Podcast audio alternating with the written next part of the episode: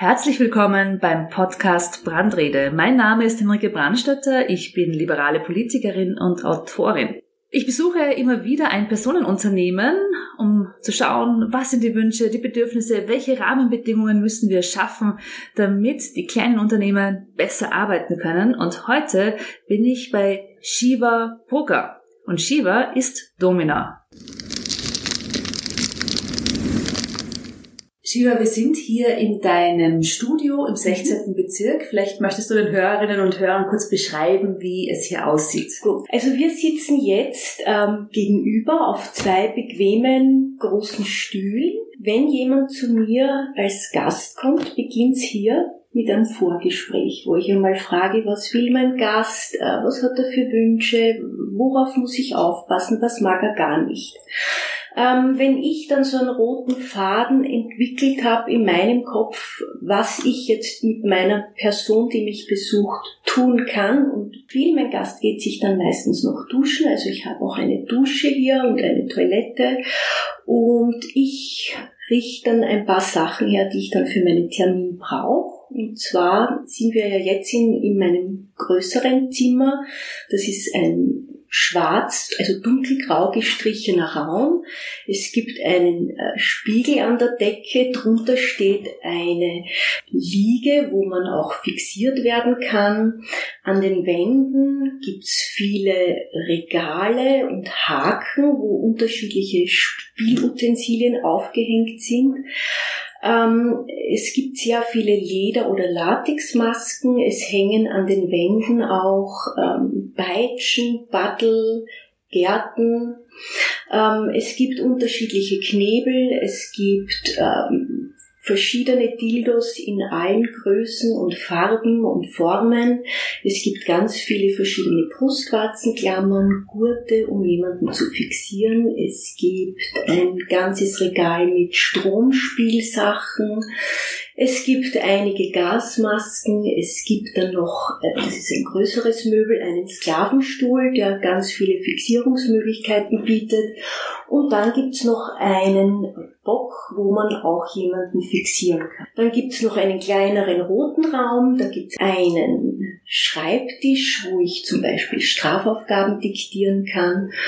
Und auch Fußfesseln, wo ich dort zum Beispiel an einem Flaschenzug jemanden kopfüber aufhängen könnte. Und dann gibt es noch eine kleine Outdoorzelle, wo ich jemanden wirklich ins Freie sperren kann. Äh, und ich habe auch noch einen weißen Bereich, der einem Arztzimmer ähnelt, wo es einen Gynostuhl und eine Liege gibt und alles Mögliche, was man für Arztspiele braucht. Man sieht hier auf sehr wenig Quadratmetern mhm. unfassbar viele Dinge. Es ist ein, ein Sexkaleidoskop in Wahrheit und äh, der Inbegriff von multifunktionalen Räumen, so genau. ich das beurteilen kann. Was war denn für dich der Grund, Sexarbeiterin im speziellen Domina zu werden? Was ich jetzt an meiner Tätigkeit zum Beispiel sehr schätze, ist, dass ich einfach ja, selbstständig und unabhängig bin dass ich mir meine Zeit einteilen kann, dass ich entscheiden kann, wie viel möchte ich arbeiten, mit wem mag ich einen Termin machen, mit wem will ich keinen Termin machen. Auch diese Möglichkeit habe ich und die haben eben auch nicht alle Selbstständigen, dass sie sich ihre Kunden immer aussuchen können. Ich habe sehr gerne, dass ich einfach äh, interessante Begegnungen mit Menschen habe, also vorwiegend Männer. Ich kann natürlich entscheiden, wie lange möchte ich mit jemandem vor dem Termin sprechen und was will ich mit jemandem sprechen. Ähm, und es ist einfach auch von den Gesprächsinhalten zum Teil sehr abwechslungsreich und oft sehr interessant, was Menschen machen, weil ich die vielleicht in meinem normalen Privatleben so eine Vielfalt an unterschiedlichen Menschen wahrscheinlich gar nicht kennenlernen würde. Und wie bist du auf die Idee gekommen, diesen Beruf zu ergreifen und dich hier selbstständig zu machen? Eigentlich durch einen Zufall, das war mir nicht bewusst, das hat sich einfach über die Jahre ergeben. Ich habe ein abgeschlossenes Psychologiestudium, wollte aber nicht unbedingt in dem Bereich bleiben, wollte einmal ganz was anderes machen, bin dann gelandet bei einer Sex-Hotline, das habe ich mehrere Jahre gemacht, habe dann begonnen, getragene Wäsche zu verkaufen, weil ich durch das Telefonieren gemerkt habe, dass es da einen Markt gibt. Und da habe ich dann gemerkt, dass es den Männern gar nicht so um die Wäschestücke geht, sondern dass die ganz andere Wünsche und Fantasien geäußert haben. Zum Beispiel gleich einmal eine Ohrfeige zu bekommen, wenn sie mich treffen und dafür bestraft zu werden, dass sie sich da von mir was abholen. Und so habe ich mich einfach schrittweise auf dieses Thema eingelassen und irgendwann habe ich mir gedacht, das, was ich jetzt mache, also diese Reise, die ich da angetreten habe, ist jetzt wirklich schon in Richtung gegangen, was jetzt eine Domina macht. Und ich war halt neugierig und habe mich immer mehr auf das Thema eingelassen. Und irgendwann habe ich gedacht, so, jetzt muss ich das auf offizielle Beine stellen. Ich brauche ein Lokal. Sexarbeiterinnen sind keine Zwangsmitglieder in der Wirtschaftskammer. Ein Geschäftszweig, wo die Wirtschaftskammer noch nicht draufgekommen ist, dass man hier Geld machen könnte. Ihr seid keine Mitglieder in der industriellen Vereinigung, wiewohl vielleicht viele Kunden auch von dort kommen. Wie seid ihr denn organisiert? Äh, wir sind neue Selbstständige. Das heißt, wenn man sich äh, polizeilich meldet und dann äh, diese Gesunduntersuchung macht, muss man sich dann innerhalb der nächsten zwei Wochen bei der SVS selbst anmelden und auch beim Finanzamt deswegen habe ich ja diese Berufsvertretung gegründet, weil ich mir gedacht habe, wir, bra wir brauchen einfach ein Sprachrohr, weil wenn 80 Prozent der Sexarbeiterinnen Migrationshintergrund haben und die Sprache zum Teil gar nicht gut können, wie will die jetzt sagen und sich melden und sagen, bei uns läuft was schief? Also das ist eigentlich 80 Prozent sind gar nicht imstande, dass sie sich jetzt hinstellen und, und für sich sprechen, aus eben nicht nur sprachlichen Gründen, sondern auch, weil der Beruf stigmatisiert ist und sich sehr viele Frauen einfach nicht trauen, dass sie an die Öffentlichkeit gehen, weil sie einfach Ängste haben. Dass die Kinder in der Schule Schwierigkeiten haben, wenn man das nur nebenbei macht, dass man im Hauptjob Schwierigkeiten kriegt, wenn man in einem kleinen Dorf wohnt, dass die Nachbarn das mitbekommen oder die Familie, die restliche das gar nicht wissen darf. Es gibt so viele Gründe, warum eben Frauen die diese Tätigkeit ausüben, sagen, ich traue mich das gar nicht. Ist ein großes Problem, weil die Gesellschaft einfach noch nicht so weit ist, dass wenn ich zum Beispiel auf eine Party gehe und ich werde gefragt, eine der ersten Fragen, ja, was machst du so? Dass ich sagen kann, ich bin Sexarbeiterin und das ist ganz, sollte ganz normal sein. Wie wird man denn darüber hinaus dann offiziell dominant? Hat man das äh, Gesundheitsamt im Haus, die sagen, jetzt schauen wir uns einmal um, Eben, wie es bei dir so aussieht? Alles das gar nicht. Die Wirtschaftskammer ist für uns gar nicht zuständig. Es ist so, wenn man ein Domina-Studio möchte, fällt man ja unter das Prostitutionsschutzgesetz. Das heißt, man muss ein Prostitutionslokal anmelden und das muss man bei der Polizei machen. Das heißt aber auch, dass du regelmäßig zu Untersuchungen äh, gehen Alle musst? sechs Wochen. Genau. Jetzt hat mir ein Kollege im Vorfeld erzählt, der ist Kärntner und hat gesagt, seine Mutter hat bei einem Gynäkologen gearbeitet, der der einzige Gynäkologe war, der sich um Prostituierte gekümmert hat, mhm. weil viele einfach gesagt haben, na, damit wollen wir nichts zu tun haben. Äh, wir nehmen keine Prostituierten als Patientinnen auf. Mhm. Machst du ähnliche Erfahrungen in Wien oder hat sich hier die Situation verbessert? Also es ist in den Bundesländern sicher eine andere ähm, Situation weil man da ja auf die Bezirkshauptmannschaften geht und da sich das natürlich verteilt und man natürlich auch unterschiedliche Dinge hört, wie es wo läuft. Das ist sicher nicht einheitlich. Äh, in Wien ist es so, dass es am Thomas Klestil Platz ist, also im Downtown, und dass man dort mittlerweile sich online anmelden kann und es gibt dort mehrere Ärzte. Das heißt, würde ich jetzt zum Beispiel mit einer Ärztin nicht auskommen oder so die kann nicht gut Blut abnehmen und ich fühle mich dort nicht gut aufgehoben, dann könnte man durchaus auch äh, zu einer anderen Ärztin gehen. Also man hat zumindest die freie Arztwahl dort in einem gewissen Ausmaß, aber wenn das natürlich äh, der einzige Gynäkologe ist, dann ist es halt vielleicht nicht ideal, weil vielleicht mag eine Sexarbeiterin auch keinen männlichen Arzt, von dem sie untersucht wird. Jetzt kam dann letztes Jahr, März 2020, es kam der Lockdown mhm. und das auch für dein Geschäft. Mhm. Wie war das so im ersten Lockdown, wenn man auch das Gefühl hatte, das geht dann irgendwann einmal in einigen Wochen dann doch vorüber. Das war auch meine Annahme, dass es nur ein paar Wochen dauert, dass es dann dreieinhalb Monate für uns gedauert hat. Naja, mit dem habe ich überhaupt nicht rechnen können. Das habe ich mir nicht vorstellen können. Das war halt eine ziemlich lange Zeit. Und es war halt auch gerade für mich sehr unangenehm, weil man über uns nie direkt gesprochen hat.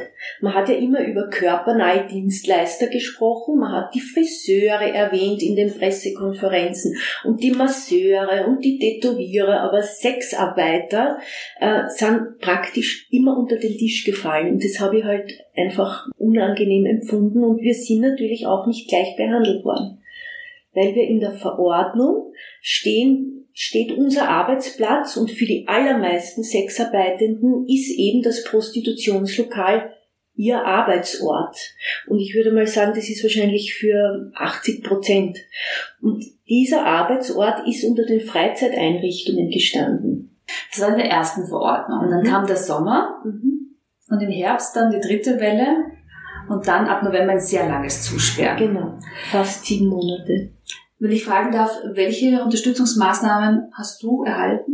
Ich habe bekommen einen Härtefallfonds, ähm, habe bekommen Fixkostenzuschuss und jetzt im zweiten Lockdown war es ja dann sehr kompliziert, weil das war das alles total durcheinander. Was, was kriegt man jetzt? Also es gibt jetzt ja den Fixkostenzuschuss 800.000. Also das habe ich jetzt auch beantragt und dann gab es noch einen Verlustersatz und November, Dezember Umsatzersatz. Da habe ich das im November bekommen und für Dezember warte ich immer noch und für das, dass es eigentlich eine schnelle Hilfe hätte sein sollen, ist, ist es schon recht lang, wenn man im Mai das Geld immer noch nicht hat. Aber ja, ja absolut. Das ist, es würde mich auch interessieren, wie du zurechtgekommen bist mit diesen unterschiedlichen Hilfen, mit diesen auch teilweise den Richtlinien, die sich über Nacht geändert haben. Ja vor allem zu Beginn hat man ja kaum noch nachvollziehen können, was ist jetzt die richtige Information und was gilt jetzt eigentlich. Hast du da ganz viel alleine gemacht oder hast du Hilfe vom Steuerberater gesucht oder also auch das nehmen müssen? Mhm. Mit dem Härtefallfonds den zu beantragen, das war natürlich beim ersten Mal ein bisschen aufwendig, weil ich wusste zum Beispiel nicht, dass es für mich eine GUR-Nummer und da gibt's noch eine zweite Nummer und ich musste mir das raussuchen, weil ich gar nicht gewusst habe, dass mir so eine Nummer zugeordnet war und ich habe das bisher noch nie gebraucht. Aber dann, wenn man das einmal ausgefüllt hat, das merkt sich das dann eh, es ging dann immer relativ schnell und es ist das Geld auch relativ schnell angekommen beim Härtefallfonds.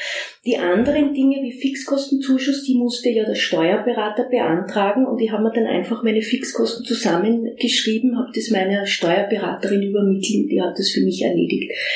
Aber ich hätte mir wirklich selbst schwer getan, das selbst zu beantragen, weil ich auch mit ja, Finanz Online eigentlich davor auch nichts zu tun hatte. Oder? Aber ich denke mal jetzt, wenn man beispielsweise, weil bei den Sexarbeitern gibt es einfach sehr viele Frauen, deren Muttersprache nicht Deutsch ist, wenn man da keine Hilfe hat, dann wird es, glaube ich, schon schwierig, das selbst auszufüllen ja noch zu erfahren, was es an Möglichkeiten gibt. Genau.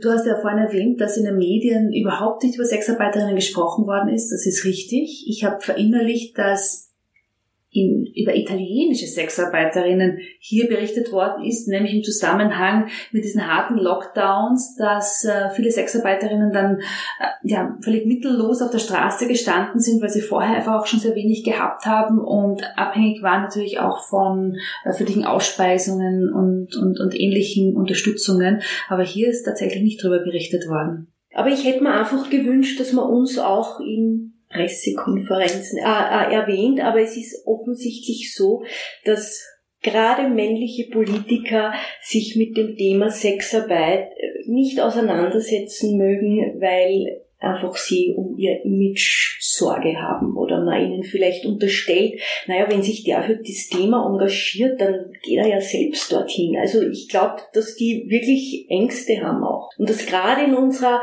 christlich geprägten Gesellschaft sowas wie Sexarbeit einfach ein Thema ist. Gab es auch in den Lockdowns Kunden, die trotzdem versucht haben, einen Termin zu bekommen, weil sie sagen, ich habe ein Bedürfnis, ich halte das nicht mehr aus? Ja, also die Kunden sind natürlich jetzt gerade im zweiten Lockdown, wo das schon so lange gedauert hat, die sind natürlich auch schon verzweifelt gewesen, weil ich habe zu meinen Kunden zum Teil, wenn jemand schon ein paar Jahre regelmäßig zu mir kommt, ein gewisses freundschaftliches Verhältnis, wo ich halt auch ähm, eine Vertrauensperson bin, wo man mit mir über Dinge sprechen kann, wo man sonst nicht so offen drüber reden kann. Und das haben die natürlich dann vermisst auch.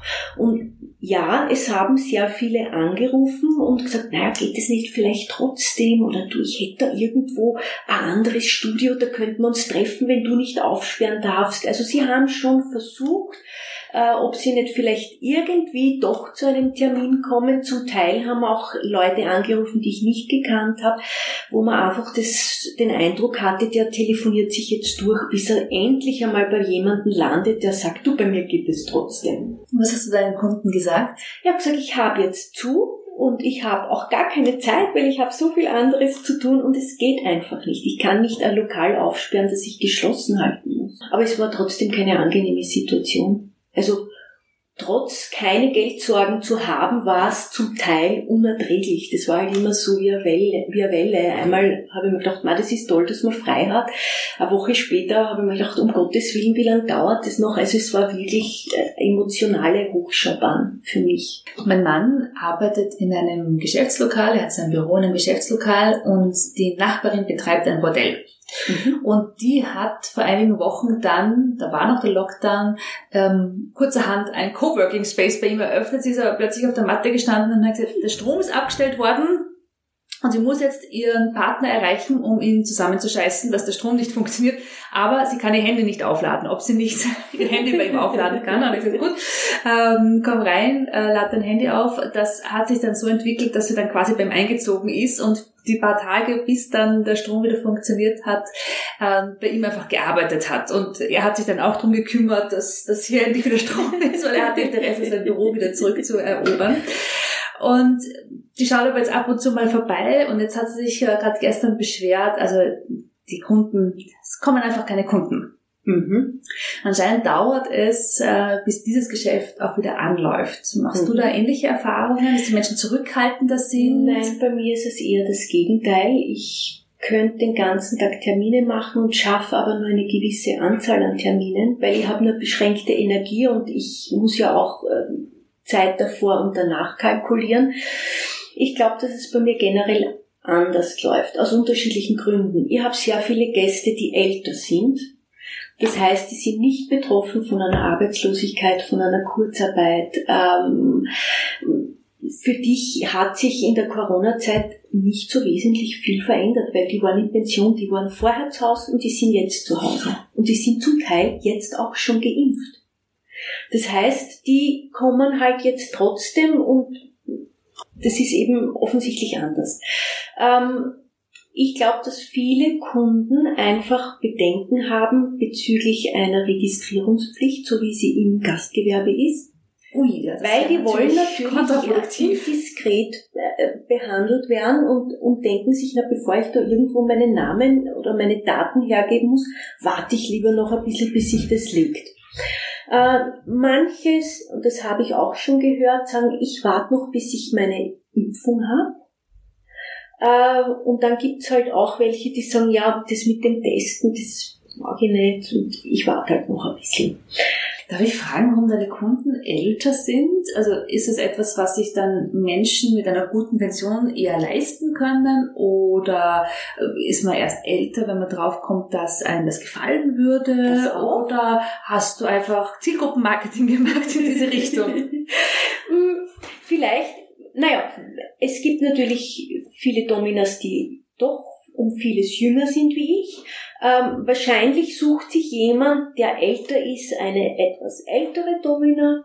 Das ist ganz selten, dass jetzt jemand mit seinem Freund drüber spricht und der dann bei mir anruft und sagt, du, ich, aber die sagen dann meistens auch nicht, von wem sie das, wer das war. Na, ich glaube, ich habe viele Kunden, die schon älter sind die sagen, ich möchte es jetzt einfach einmal ausprobieren. Oder die sagen irgendwie, das mit dem Sex, das ist jetzt schon langweilig oder es funktioniert auch nicht mehr, mehr so gut, da muss noch was anderes geben, das möchte ich einfach jetzt wissen. Und mein allerältester, ich glaube, der ist gekommen mit 86, 87 das erste Mal. Da war die Frau gerade auf Kur. Da hat er dann begonnen zu mir zu kommen. Ich würde gerne noch darüber sprechen, was es die Forderungen der Sexarbeiterinnen und Sexarbeiter sind, um ihren Arbeitsalltag zu verbessern. Mhm. Ihr seid ja auch Diskriminierungen ausgesetzt, zum Beispiel bei der Wohnungssuche oder bei der Lokalsuche, im Gesundheitswesen, bei Banken oder Versicherungen. Was ist da genau das Problem und wie könnte man es lösen? Also von der Lokalsuche kann ich nur selbst berichten, weil mich das eben auch betroffen hat. Ähm, wie ich gesagt habe, dass ich, man muss ja den Verwendungszweck angeben, was man dann in dem Geschäftslokal macht. Und natürlich musste ich das sagen. Ich konnte nicht sagen, ich mache, mache ein Fotostudio oder sonstiges auf. Ähm, und es gibt einfach da Vorbehalte. Es, Sexarbeit ist nach wie vor ein stigmatisierter Beruf, wo man einfach die Gesellschaft zu wenig Ahnung darüber hat, wie das eigentlich wirklich abläuft, dass man vielleicht jetzt als Domina viel weniger Kundenverkehr hat als eine Fußpflegerin und ich auch viel weniger Zeit im Lokal verbringe und es eigentlich relativ ruhig ist, außer halt ab und zu einmal kurz, ähm, aber dass das eigentlich ähm, sehr ruhiges, unscheinbares Geschäft ist, das ich hier betreibe. Und trotzdem war es einfach so, dass viele Hausverwaltungen dann gesagt haben, das wollen wir nicht im Haus haben. Oder da ist die Diskretion den anderen Hausbewohnern gegenüber nicht gegeben. Habe ich selbst erlebt, ist so, weiß nicht, wie man es ändern könnte. Ähm, ich finde es halt unfair, dass es so ist, weil bei den Banken ist es so, dass es einfach nachweislich viele Fälle schon gegeben hat, wo Frauen einfach kein Konto bekommen haben, weil man einfach Sorge hat, dass ähm, man da irgendwie Geldwäsche betreibt. Und Frauen wirklich deswegen abgewiesen worden sind. Ähm, ich habe mir letztes Jahr ein zweites Konto aufgemacht, weil ich Privat- und Geschäftskonto trennen wollte und ich habe kein Problem gehabt. Habe aber auch gesagt, was ich mache. Was sind denn weitere Rahmenbedingungen, die euch wichtig wären? Stichwort mhm. Mindestpreis zum Beispiel für eine Dienstleistung. Äh, das ist natürlich schwierig, einen Mindestpreis zu fordern, weil wer kriegt dann die Strafe, wenn der, wenn der Preis jetzt nicht eingehalten wird? Das betrifft ja dann auch wieder die Frau. Das heißt, man kann den Frauen eigentlich nur eine Empfehlung geben, dass man sagt, macht's das nicht zu billig, macht's das nicht unter, weiß ich nicht, 50 Euro. Äh, es hängt ja davon ab, was angeboten wird oder welche Zeit sozusagen verkauft wird. Und man muss ja da auch rechnen, dass die Frau ja davon auch Steuern zahlen muss. Das heißt, 50 Euro ist ja eh schon extrem niedrig angesetzt. Ja, aber dafür ist man auch als Selbstständige selbst verantwortlich, dass man sich da nicht unter seinem Preis verkauft. Das ist richtig, aber es haben natürlich auch viele Selbstständige sich zusammengetan in ihren Gruppierungen und haben gesagt, wir wollen jetzt keine Preisabsprachen machen, aber wir müssen mal darüber reden, was ist denn angemessen, ob das die Fotografen, Fotografinnen, mhm. Grafikerinnen mhm. sind, die sagen so, wir müssen äh, darüber reden, wie wir diese Abwärtsspirale auch ein bisschen stoppen können. Mhm. Nichtsdestotrotz hast du natürlich vollkommen recht, dass man dann am Ende schon selber auch dafür zuständig ist, äh, seine Leistung gut zu verkaufen. Es gibt viele Sexarbeiter, die nur tageweise in Österreich sind. Was macht er jetzt? Ja, also es ist natürlich schwierig. Wie kommt er zu einer gesunden Untersuchung, zu einer aktuellen? Weil wenn ich nur zwei Tage hier bin, ich muss mir polizeilich melden. Das gilt dann sechs Monate. Dann ein paar Tage später kann ich zur gesunden Untersuchung gehen und dann muss ich warten, bis das medizinische Ergebnis da ist. Das heißt, wenn jetzt jemand wirklich sagt, ich komme drei Tage nach Österreich, dass der jetzt legal hier arbeitet, wird schwierig aufgrund der gesetzlichen Situation. Das nächste, was ist, ähm, wie zahlt er jetzt Steuern? Wenn er irgendwann einmal was aus dem Topf bekommen muss, möchte, dann muss er ja auch was einzahlen. Wenn ich nur drei Tage da bin, wie geht es? Es müsste irgendwas gefunden werden, was komplett unkompliziertes, dass es für solche Menschen, die halt wirklich Tage oder Wochenweise hier sind, sich unkompliziert und leicht anmelden können. Da braucht es vielleicht so einen One-Stop-Shop, wo ich die polizeiliche Anmeldung und die gesunden Untersuchung an einem Ort machen kann und auch sehr schnell mein Ergebnis erhalte. Das ist das eine. Und das andere ist natürlich die, die wirklich wichtige Frage, wenn ich hier arbeite, wie kann ich dann Steuern abführen und wie kann ich dann auch äh, meine Pensionsansprüche irgendwann einmal geltend genau. machen? Genau. Und da muss man irgendwie sich was überlegen, wo das halt ein System, das unkompliziert und sehr niedrigschwellig ist, dass das einfach für solche Menschen möglich ist. Und was auch noch ein großes Problem ist, ist, dass wir in neun, wir sind ein total kleines Land, haben aber neun verschiedene Prostitutionsgesetze. neun Bundesländer, neun Prostitutionsgesetze, genau. neunmal Jugendschutz. Genau. Und es ist natürlich, wenn jetzt äh, eine Sexarbeiterin aus dem Ausland kommt und die arbeitet vielleicht in Wien in einem Laufhaus und dann in Niederösterreich, also die hat unterschiedliche Gesetze und es ist sehr schwierig zu wissen, in welchem Bundesland darf ich was. Und es wäre einfach super, wenn man diese Gesetze ein bisschen homogener gestalten würde, dass die relativ ähnlich sind und dass es, es gibt halt momentan darf man Hausbesuche, das heißt, dass die Sexarbeiterin zu Kunden nach Hause geht, äh, nur anbieten in der Steiermark, Burgenland, Wien, Niederösterreich und Oberösterreich. Das heißt gar nicht in ganz Österreich. Ähm, und in den anderen Bundesländern ist es so, dass man jetzt dann zum Beispiel nur in einem Laufhaus arbeiten darf. Das heißt, man ist aber gezwungen, eine extrem hohe Miete zu zahlen. Und wenn man jetzt sagt, okay, ich kann meine Termine so legen, dass ich halt ein paar Termine oder Kunden, die ich noch nicht kenne, halt im Laufhaus empfange und dann habe ich eine Woche, wo ich halt nur Hausbesuche mache, das ist ja in diesen Bundesländern gar nicht möglich. Und es sind natürlich dann die Arbeitsmöglichkeiten der Frauen auch eingeschränkt. Weil die halt nicht die freie Wahl hat. Möchte ich den Kunden zu Hause treffen oder äh, mag ich mit dem in ein Hotel gehen, ist auch nicht überall erlaubt. Und Vorarlberg ist zum Beispiel das einzige äh, Bundesland, wo Sexarbeit nur in Prostitutionslokalen erlaubt wäre, aber es ist bis jetzt noch kein einziges bewilligt worden. Also ist Vorarlberg eigentlich das einzige Bundesland, wo es keine offizielle legale Sexarbeit gibt. Es gibt ja bei Sexarbeit und Feminismus zwei Denkrichtungen. Das eine ist äh, die, dass man sagt, Sexarbeit, die ist per se unfreiwillig, sie ist eine Ausbeutung von Frauen. Es werden Sexarbeiterinnen sehr generell als Opfer dargestellt ähm, und vor allem migrantische Sexarbeiterinnen sehr häufig auch mit Menschenhandel gleichgesetzt. Also das ist so die, die eine Schiene. Und die andere Schiene ist die, dass man sagt, dass das sehr sexpositiv betrachtet und sagt, so eine Frau kann selbst über den Körper verfügen, sie kann ihn auch zum Gelderwerb einsetzen und die Voraussetzungen sind natürlich, dass es äh, freiwillig passiert und dass es eine faire Entlohnung auch für die Arbeit gibt. Was sagst du jenen ähm, Feministinnen, die sagen, Sexarbeit ist per se unfreiwillig, diese Frauen sind Opfer, wir müssen sie hier rausholen? Mhm. Das Problem bei diesen Frauen ist, dass die erstens einmal nicht selbst aus der Sexarbeit kommen und das eigentlich nur vom Hörensagen kennen und sich immer ein Opfer herauspicken, das wird dann vorgeführt und das ist die arme, also ich will nicht leugnen, dass es nicht auch jetzt Opfer gibt, ja, also Frauen, die einfach ein Pech gehabt haben, aber es kann deswegen nicht sein, dass alle in einen Topf geworfen werden und dass man mir persönlich zum Beispiel meine Selbstbestimmung abspricht, weil man sagt, es gibt halt da jetzt eine Frau, die wird vorgeführt und deswegen ist es so, dass alle anderen das natürlich auch nicht freiwillig machen und das kann es halt nicht sein und ich finde es echt bedenklich, wenn Frauen über andere Frauen sich anmaßen zu urteilen. Und man mir sozusagen vorschreiben möchte, ob, ob der Job, den ich mir freiwillig ausgesucht habe, weil ich hätte ja, ich hätte ja auch was anderes machen können, das hat ja niemand mich gezwungen, dass man jetzt sagt, naja, du musst jetzt ein Domino-Studio einrichten, ähm, dass man einfach hergeht und mir vorschreibt, dass mein Job keine ordentliche Arbeit ist und mir da quasi dreinredet.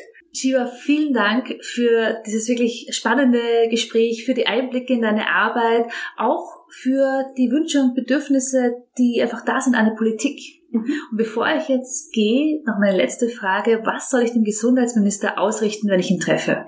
Mm, liebe Grüße und ähm, ich denke mir, 2021 wäre es eigentlich an der Zeit, dass man sich nicht scheuen sollte, als Politiker auch auf die Bedürfnisse von Sexarbeitenden zu schauen, weil wir eben genauso Steuerzahler sind und eine sehr unbeachtete Berufsgruppe sind, aber es bei uns trotzdem viele prekäre Arbeitssituationen gibt und ich denke mir, es wäre an der Zeit, dass man da einfach ähm, genau hinschaut. Vielen Dank.